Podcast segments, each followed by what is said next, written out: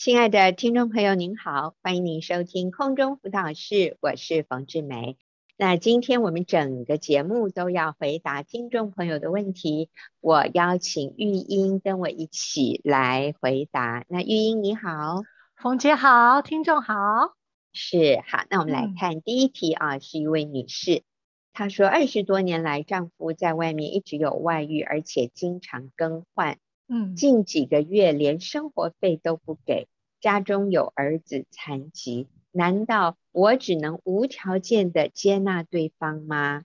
好，那我想玉英这个听起来真的觉得很、嗯、很艰困、很辛苦的一个婚姻啊。从、嗯、妻子的角度来看，嗯、丈夫有外遇，然后儿子残疾。然后最近先生还不给钱，那我们能够给他什么样的建议？啊，我觉得他真的是很不容易诶，在这么多的状况下，嗯、他现在还啊、呃、持守婚姻，而且他也没有离婚的打算。哇，姐妹真的太棒了！嗯，嗯嗯我要说你做一个很重要、很有意义，而且非常棒的决定，嗯、光这个决定就。嗯，是一个非常重要，让你能够持续建立美好人生的基础。我的意思是，嗯、光你没有离婚这件事，就已经是很棒的事了。对，嗯、所以现在你要来啊、呃、询问怎么样叫做无条件的接纳对方。嗯嗯，那我想接纳，如果讲接纳这两个字，其实本来就应该是无条件的啦。接纳就应该是无条件的。因为如果是有条件的接纳，其实就等于不接纳。那不接纳的后果呢，就是自己很痛苦。因为不接纳就会想要改变，想要改变对方，就容易在对方让我觉得不舒服或者是不认同的表现出现的时候，我不是吵架，就是生闷气，不然就是翻白眼，就是我里面呢是很闷的、很气的、很隐忍的。然后很不舒服的，我只是没有表达出来而已，所以那个东西会让我们一边做一边抱怨。那这样的长期下来，对双方的关系其实是不会有帮助的。而且啊、呃，我想对方也更容易想要用逃避的方式去面对这个关系。那当对方想要用逃避的方式去面对这个关系的时候，他的本身的问题就更难解决，然后我们就得不到我们更想要的结果，这样其实是落入一个恶性的循环。嗯，所以啊，呃，第一个重点就是我要鼓励你，其实本来接纳就是无条件的，因为只有真正啊，呃，没有条件了解对方，他呃做不到，他不是不愿意，是做不到。因为我看你先生哦，他。呃，是有想要给生活费的，这段时间才没有给嘛，哈，嗯，还有，当他工作碰到困难，他是想解决的，嗯、可是他不知道怎么解决，他就来找你帮助，嗯、所以其实他的里面，嗯、这个男人的里面还是有良善的，而且还是觉得你是可靠的，嗯、还是想要依赖你的、信任你的，他是爱你的，嗯、他是里面是想要。跟你有连结的，而且他是想要负责任的，嗯、但是他很软弱，他做不到。所以我们能做什么？嗯、其实接纳是让他解套，让我解套的最好的一个原则。那第二个就是接纳不等于为他负责任。嗯，接纳不等于为他负责任，所以。嗯当他请我们可能帮他还赌债啊，类似啊，你看他还没有叫你还赌债，我这样看，嗯、哇，这男人目前这样，我觉得他可能就是会想要打麻将赌博，但还就是没有要家破人亡，要你负债这样子。就是如果啦，我是万一他工作请你去帮助，你可以说老公，我也好想帮忙，可是我觉得你一定自己可以处理的很好。嗯，对，我们也可以不用去他的公司帮他做那些事，这不等于不接纳。啊。所以接纳不等于要为他负责任，嗯，而是我们信任他，他可以越来越好，越来越负责任，这个反而是给他改变的动力。是，呃，我也同意玉英讲的，就是姐妹觉得你好棒，你没有提出来你要离婚，那很多人在这样的情况下应该早就离婚了啊，但是我们要来看一下，离婚有更好吗？你有一个残疾的儿子，而且我听你这样讲，其实先生还是有。负一些责任，他还是有养家。你说近几个月连生活费都不给，那代表之前很多年他都是有给的。我不是说我们是可怜虫就要这样子没有骨气的依赖着这个男人，其实不是。我们不是要从这样的一个角度看，我们要看的是这个男人他是一家之主，他还有在负部分的责任。那我们为他负的这部分的责任，我们感恩，我们谢谢他。同时，就像玉英说的，我们接纳，我们了解他不完美，他有些事情还做不到。你看他每天回家，你说他在外面会换这个外遇的对象，其实也代表他他不想跟你离婚，他知道只有你最可靠，只有你是。愿意跟他一辈子的，在外面，我们真的说他就是在当下他软弱，这个当然会让我们很受伤，让我们很痛苦，这个也是必然的。但是我要说，离婚呢，离婚就能够你的痛苦减轻，或者是你的问题解决吗？我想可能会带来更复杂、更多的问题。那我想现在可能他都还可以，有的时候在照顾儿子的事情上面跟你有一些分担。其实两个人在情感上也是有一种彼此的依赖。我觉得其实你也很爱你先生，你很愿意就是在你可以的范围内，你愿意呃对他做一些帮助。所以我觉得你们两个人仍然是。相爱的，那现在就是我们来学习，真的，我们插头插在神身上，我们插头就不要插在先生身上啊，靠他的快乐得平安得满足，我们就在上帝面前尽到一个做妻子的责任，把先生交给神，然后我们照顾孩子，我们把家理好，我们。鼓励先生，我们接纳他的软弱，我相信他一定感受得到。那我也相信他在上帝的手中，上帝要祝福你们的婚姻。好，我们就很快的来看下面一个问题啊。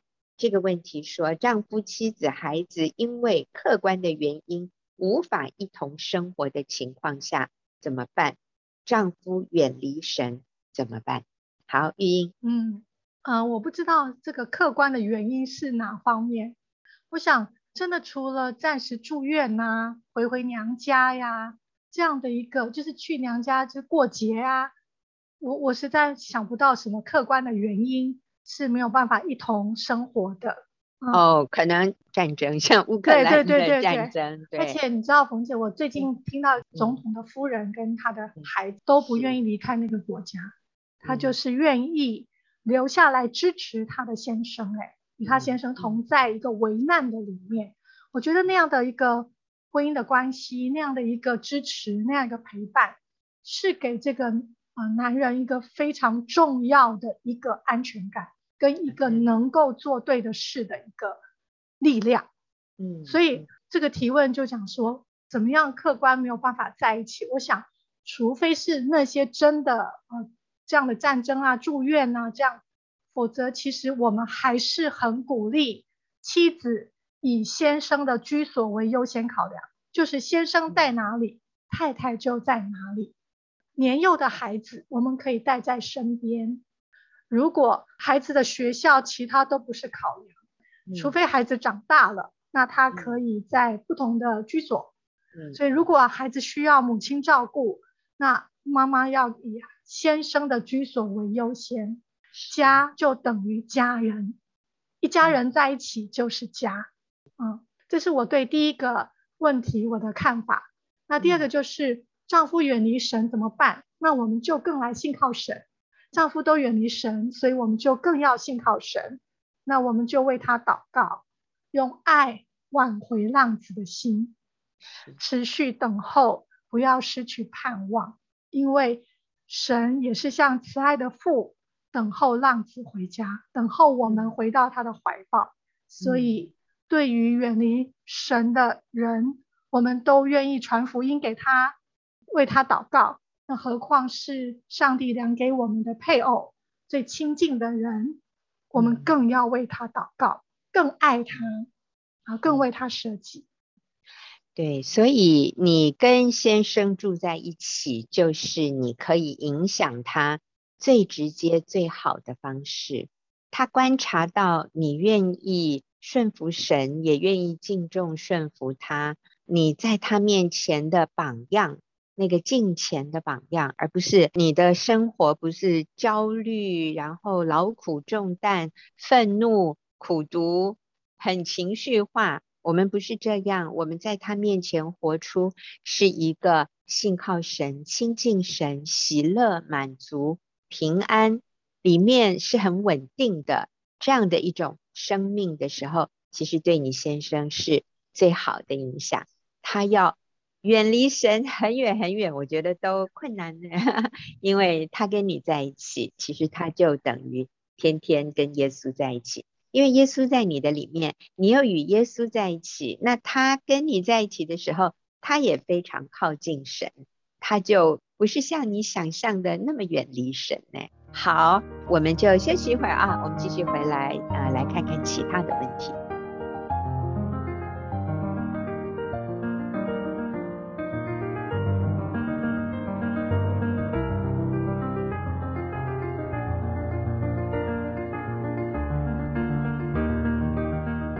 好，我们要问的下一个问题啊，这个问题很短，我觉得是一个非常好的问题，就是如果对方不改变，我也要改变吗？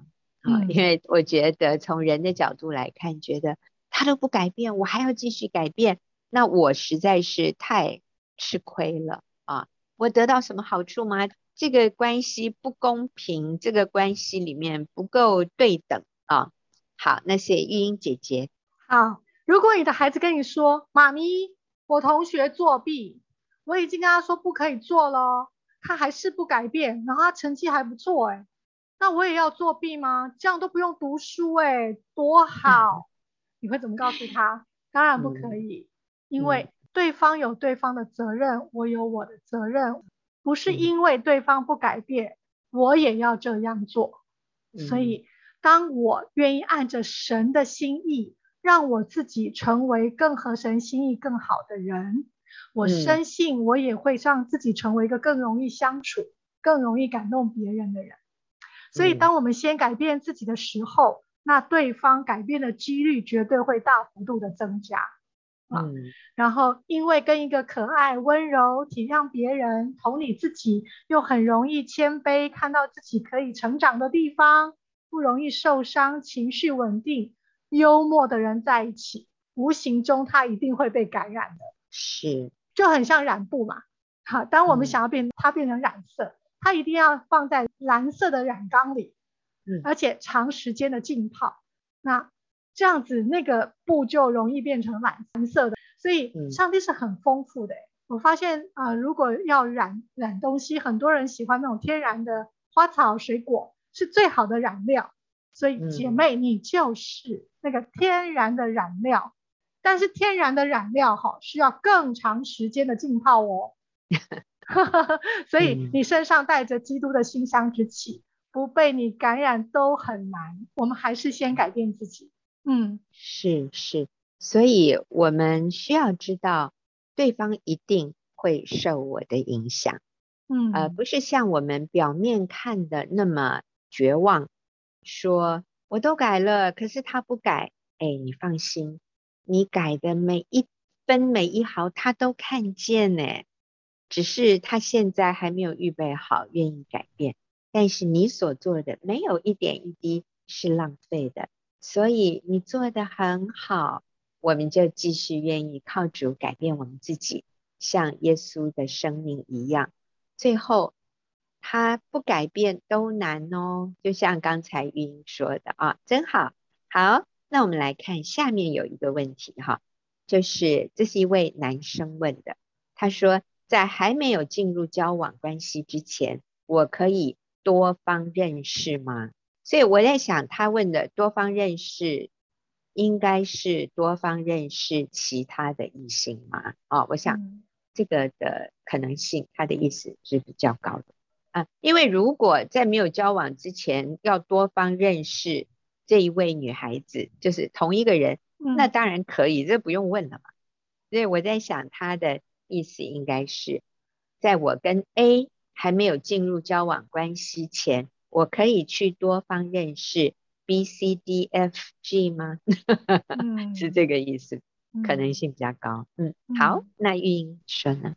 我还是鼓励啊、呃，如果你有心仪的对象，你里面对那个 A 产生了想要追求的想望哈、嗯，或者甚至已经有一些约会的行为了，嗯、我想我们要认真的去交往，我们要以结婚为目标的约会为前提，千万不要带着。骑驴找马的心态，嗯，就是骑着驴。我既然有一个，我就爱看到别人这样，觉得很可惜，又怕他不是更好的，这样其实是伤害对方，也会伤害自己。嗯，对，不论交往或是结婚，有一个非常重要的品格，就是忠贞、委身和承诺。嗯，因为神是信实的神，所以当我尚未决定要这样对待对方，就是我还没有想要为他忠贞。委身承诺的时候，我千万不要轻易的让对方有被追求的感觉，嗯，不要搞暧昧，因为我在为我将来的另外一半为他忠诚，为他委身，嗯，所以不是结了婚以后才忠诚才委身，而是我现在就决定我要为我将来的那一半负责，我不是随便的进入一段恋爱的关系，嗯，我可以在。群体中，我们一起去服侍老人，但是我我不要单独常常跟异性喝咖啡聊天，然后搞一些暧昧，然后一天到晚传一些很关心他的私讯，可是其实我又没有好像要追求他的样子，我不断的在这样做，其实你是让你自己的爱情随便，没有专注。嗯。我们先来好好爱神，先从神的眼光来认识自己的价值，然后操练成为一个真爱的人。因为有真爱的人的品格是会付出、会舍己，要预备自己成为合适的人，你就自然会遇到对的人。所以这才是我们现在还没有进入啊、呃、追求啊交往关系一个首要的生命功课。嗯，好，对，所以我们我们认为专情专注其实是一个非常重要的品格。如果我们会让不同的人误解，以为我们对他有意思，我们想要跟他发展进一步的关系，其实这个会让别人将来越来越不信任我们。就是我们同时多方认识好多的异性，这样子其实并不好。我想你所谓的认识，应该就是比一般朋友再深入的一点的这种。了解和接触，那这是非常容易给别人误解的。哦，好，那下一个啊，同样的这位男士，他问说，在服饰中认识已婚的姐妹，常常会想关心对方的软弱，这样可以吗？当然不行。嗯，对，你要很 谨慎。我，我觉得你要非常小心，因为你已经有这种感受，你就要更刻意的逃避。试探是需要逃避的，啊，我们没有那么坚强，啊，我们没有那么那么自以为我们可以做什么，啊，我们可以去抵挡。我已经感受到你说你想要常常关心对方，这就已经是一个很危险的讯号了。所以为了对方的利益，如果你真是关心，就不要关心他；如果你是真关心对方，就不要再关心他。啊，你可以告诉牧师，或者请其他成熟的年长姐妹去关心他，你自己关心其他的弟兄就好。然后从此之后不要再去探听他的消息。我想现在的心已经给出去了，就一定要很认真的去面对他，然后去预防他去收回来，那非常刻意的不与这个姐妹接触。好，这是老姐姐对你的鼓励和提醒。嗯，因为爱你。我我想不只是你可能已经跨越了那个健康的、单纯的弟兄姐妹的关系，我认为对方也感受得到你特别关心他，那你就变成人家婚姻的第三者，你你是在破坏这位姐妹与她先生的那个合一的关系。所以真的要悬崖勒马啊！但是我很谢谢你愿意问这样的问题，嗯、代表你可能也感受到有有一点不合适，你愿意提出来问，那我觉得真好。那我们今天就给你非常明确的回应，就是对于已婚的异性，我们不合适去关心，请同性的人去关心他就好。我们一定要。要守住这样的一个分际，不可以再再关心他了，因为他会开始爱上你。如果你守得住，他都守不住，所以不要不要玩火啊。然后对于其他的单身的异性，我们也要专注专情，一次认识一个就好啊。我们一旦决定了，我们就眼睛不可以再左右看了，这是很重要。好，我们休息一会儿啊，继续回来回答其他的问题。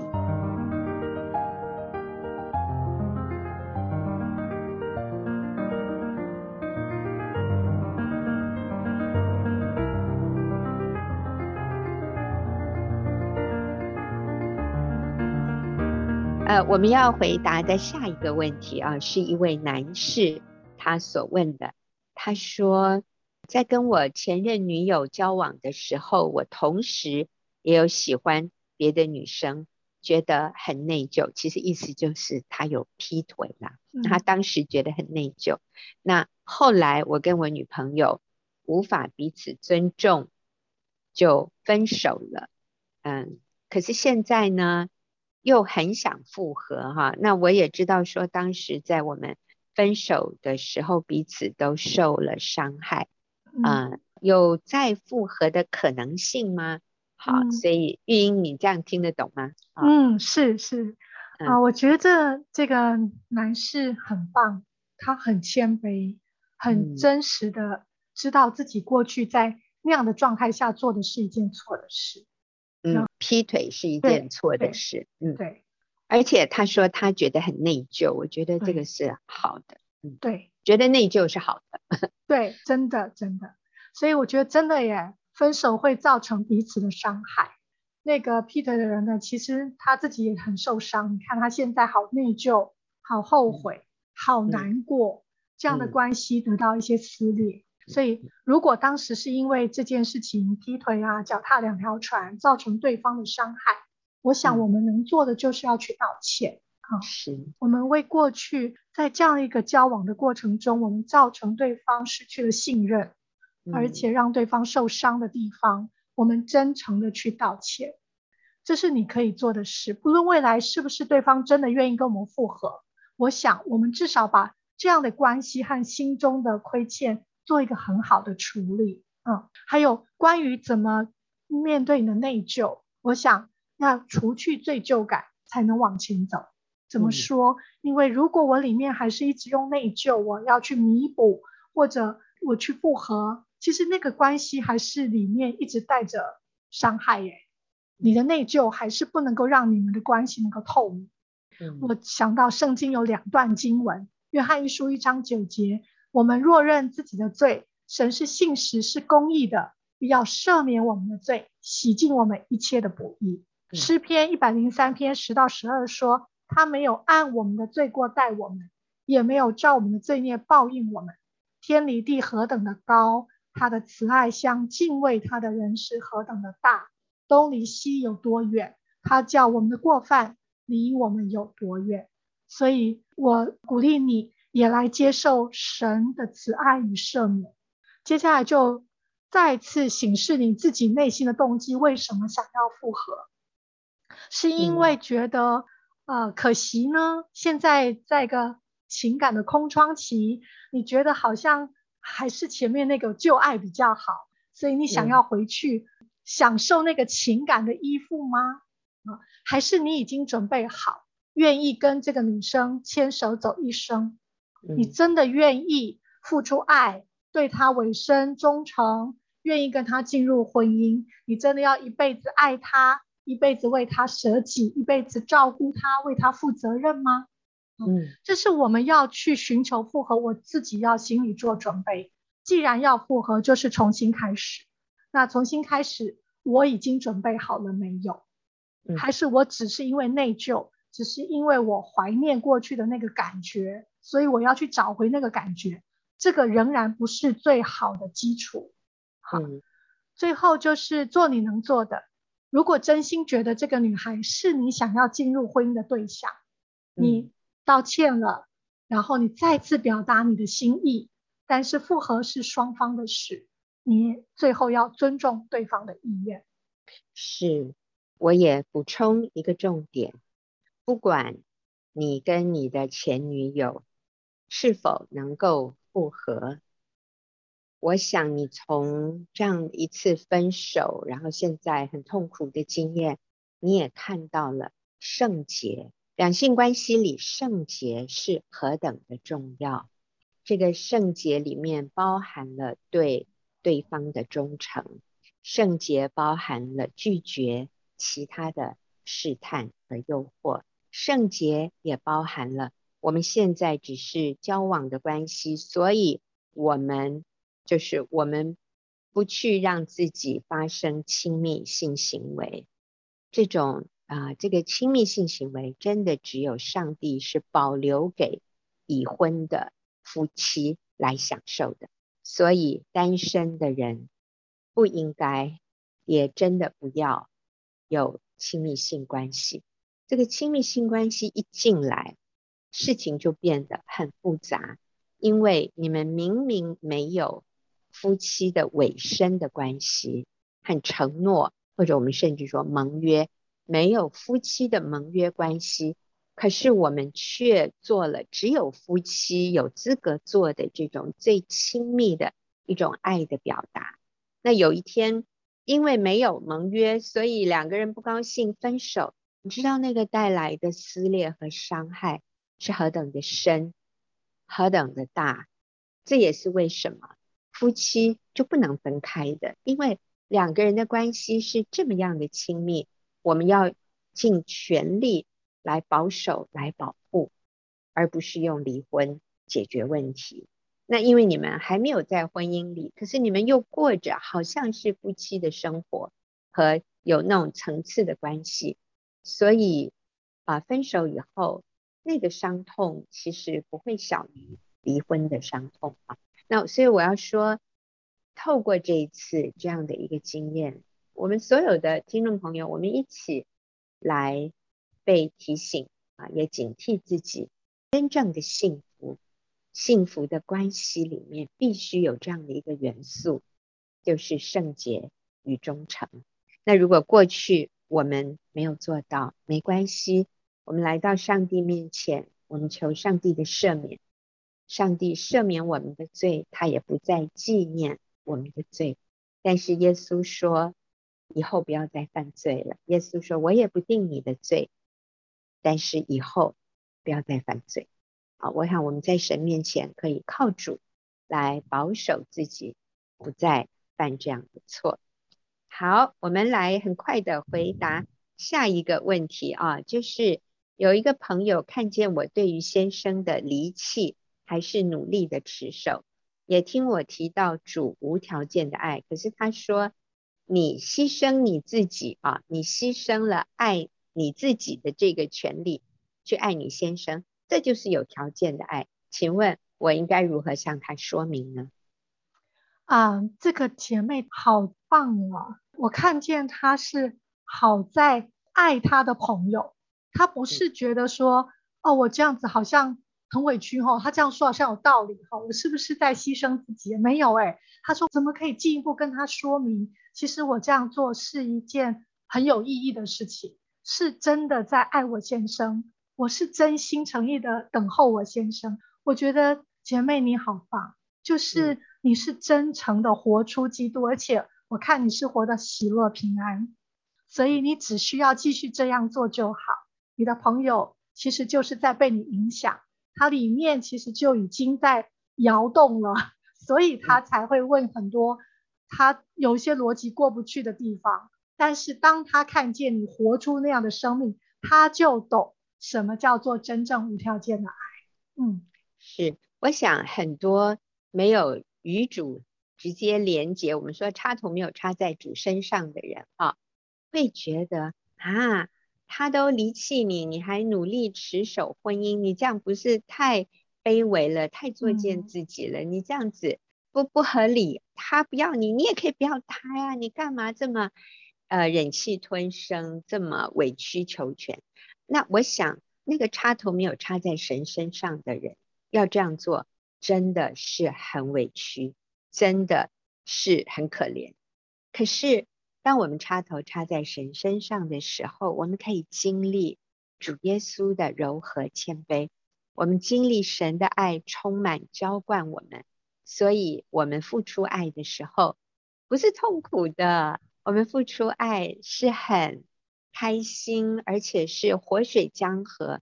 我们。付出越多，我们发现主给我们的越多。那这个真的是没有亲自认识耶稣的人，他们所无法理解，也无法经历体会到的。但是我相信别人看到我们的时候，他们是佩服的，甚至他们是羡慕的。所以也不用去跟他们争辩，而是我们活出。这样的生命其实就是最强有力的一个说服之道啊！我们也不是为了要说服别人，我们真的就是啊顺服神、遵行神的旨意。我们的生命会让人敬佩，会让人羡慕，也会让他们看到说，除了以眼还眼、以牙还牙之外，还有另外一条更美的路。好，我们休息一会儿啊，再回来回答几个问题。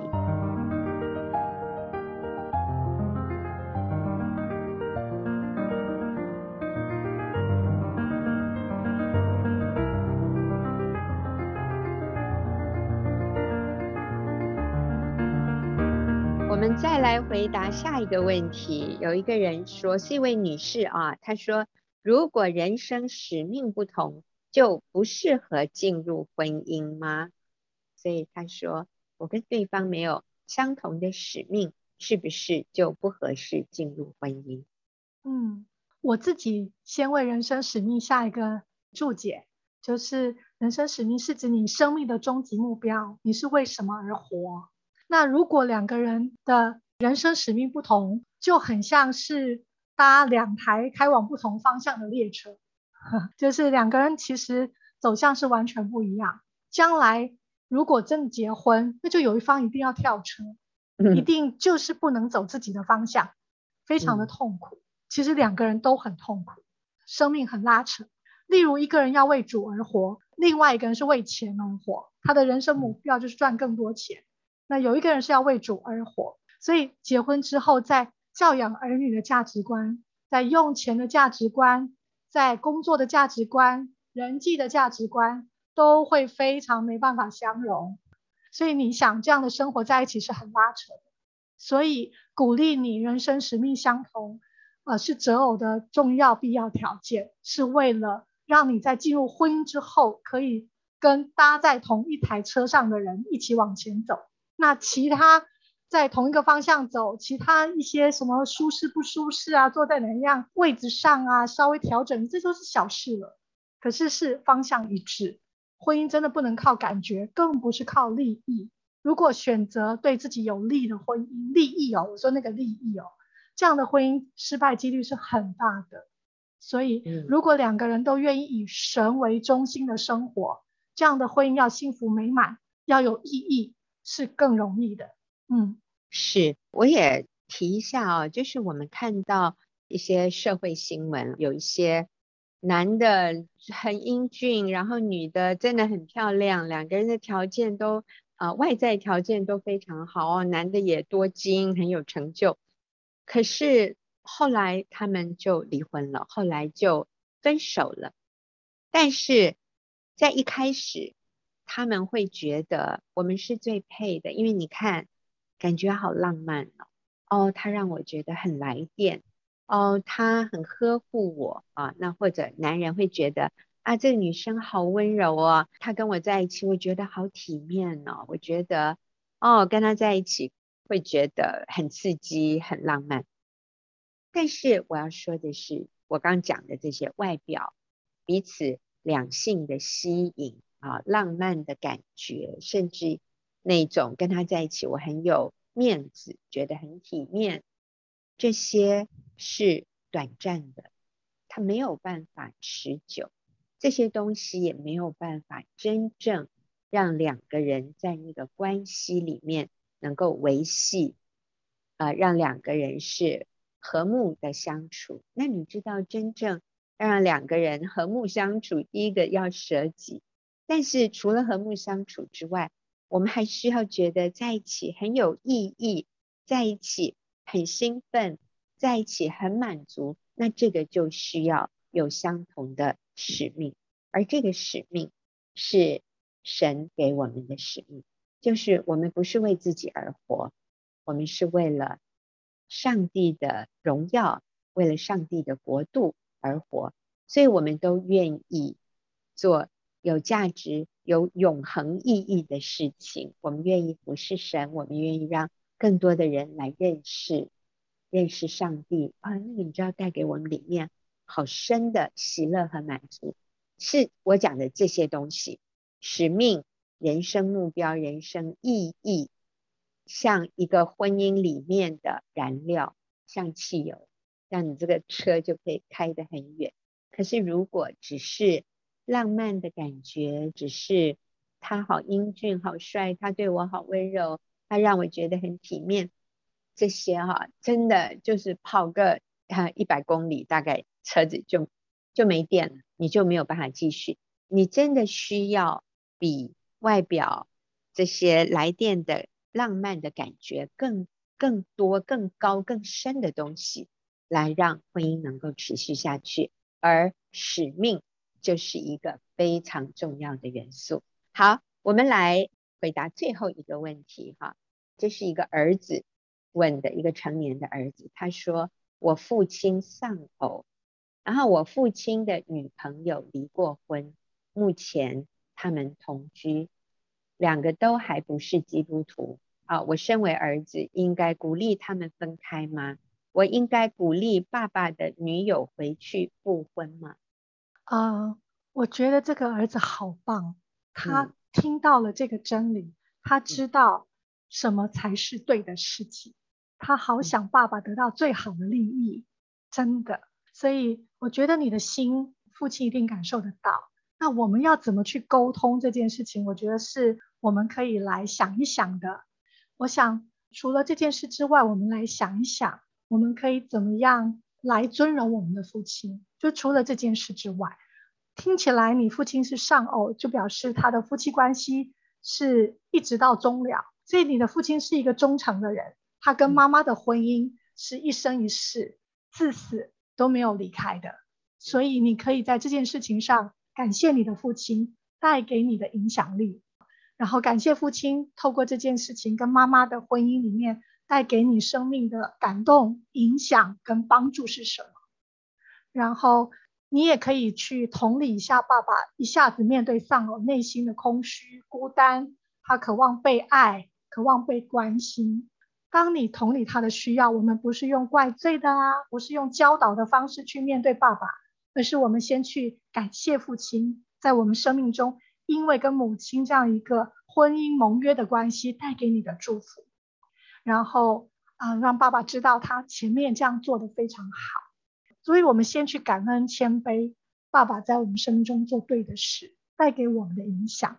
然后我们告诉他，我们渴望传承他这样生命的品格，所以也鼓励爸爸说，那是不是我们也不要亏负别人？就是对方也会有小孩，那对方的孩子一定也希望像我一样看见父母相爱，所以如果爸爸愿意的话，就是跟对方分手，鼓励对方回去。啊、呃，我想我们可以对父亲做的事了，尊荣他，嗯、感谢他，嗯、然后分享你对这件事情的看法。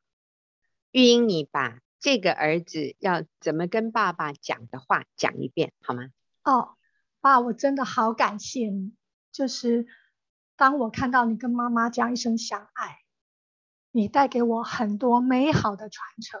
让我看见什么是真正的真爱和婚姻，让我学习在婚姻里面能够去爱我现在的太太，而且对她一生忠诚。我觉得你跟妈妈持守到老，对我是一生最大的祝福。所以，爸爸，我想是不是呃，阿姨她其实也需要这样的祝福，因为她的孩子也需要看到他的爸爸妈妈可以相爱。他们可以复婚，他们可以呃有爸爸跟妈妈，所以如果你们一旦进入这个婚姻的，他的孩子都没有机会看见，我想这样我们也亏负那个家庭。爸爸，我知道你很爱妈妈，一下子失去妈妈，你心里好寂寞，好不好？我我我来孝顺你，有机会跟我去教会认识很多老人家的朋友啊，你不是喜欢书法吗？我们可以去书法班学学书法。然后我也愿意陪你，然后常常跟我们在一起。你知道我的小孩也好需要阿公的爱，有机会多跟我们在一起，这是我能想到的。嗯，嗯好，谢谢，谢谢玉英 啊，我听了都好感动啊。嗯、好，那也谢谢听众朋友的收听，我们今天就到这里结束，下个礼拜再会。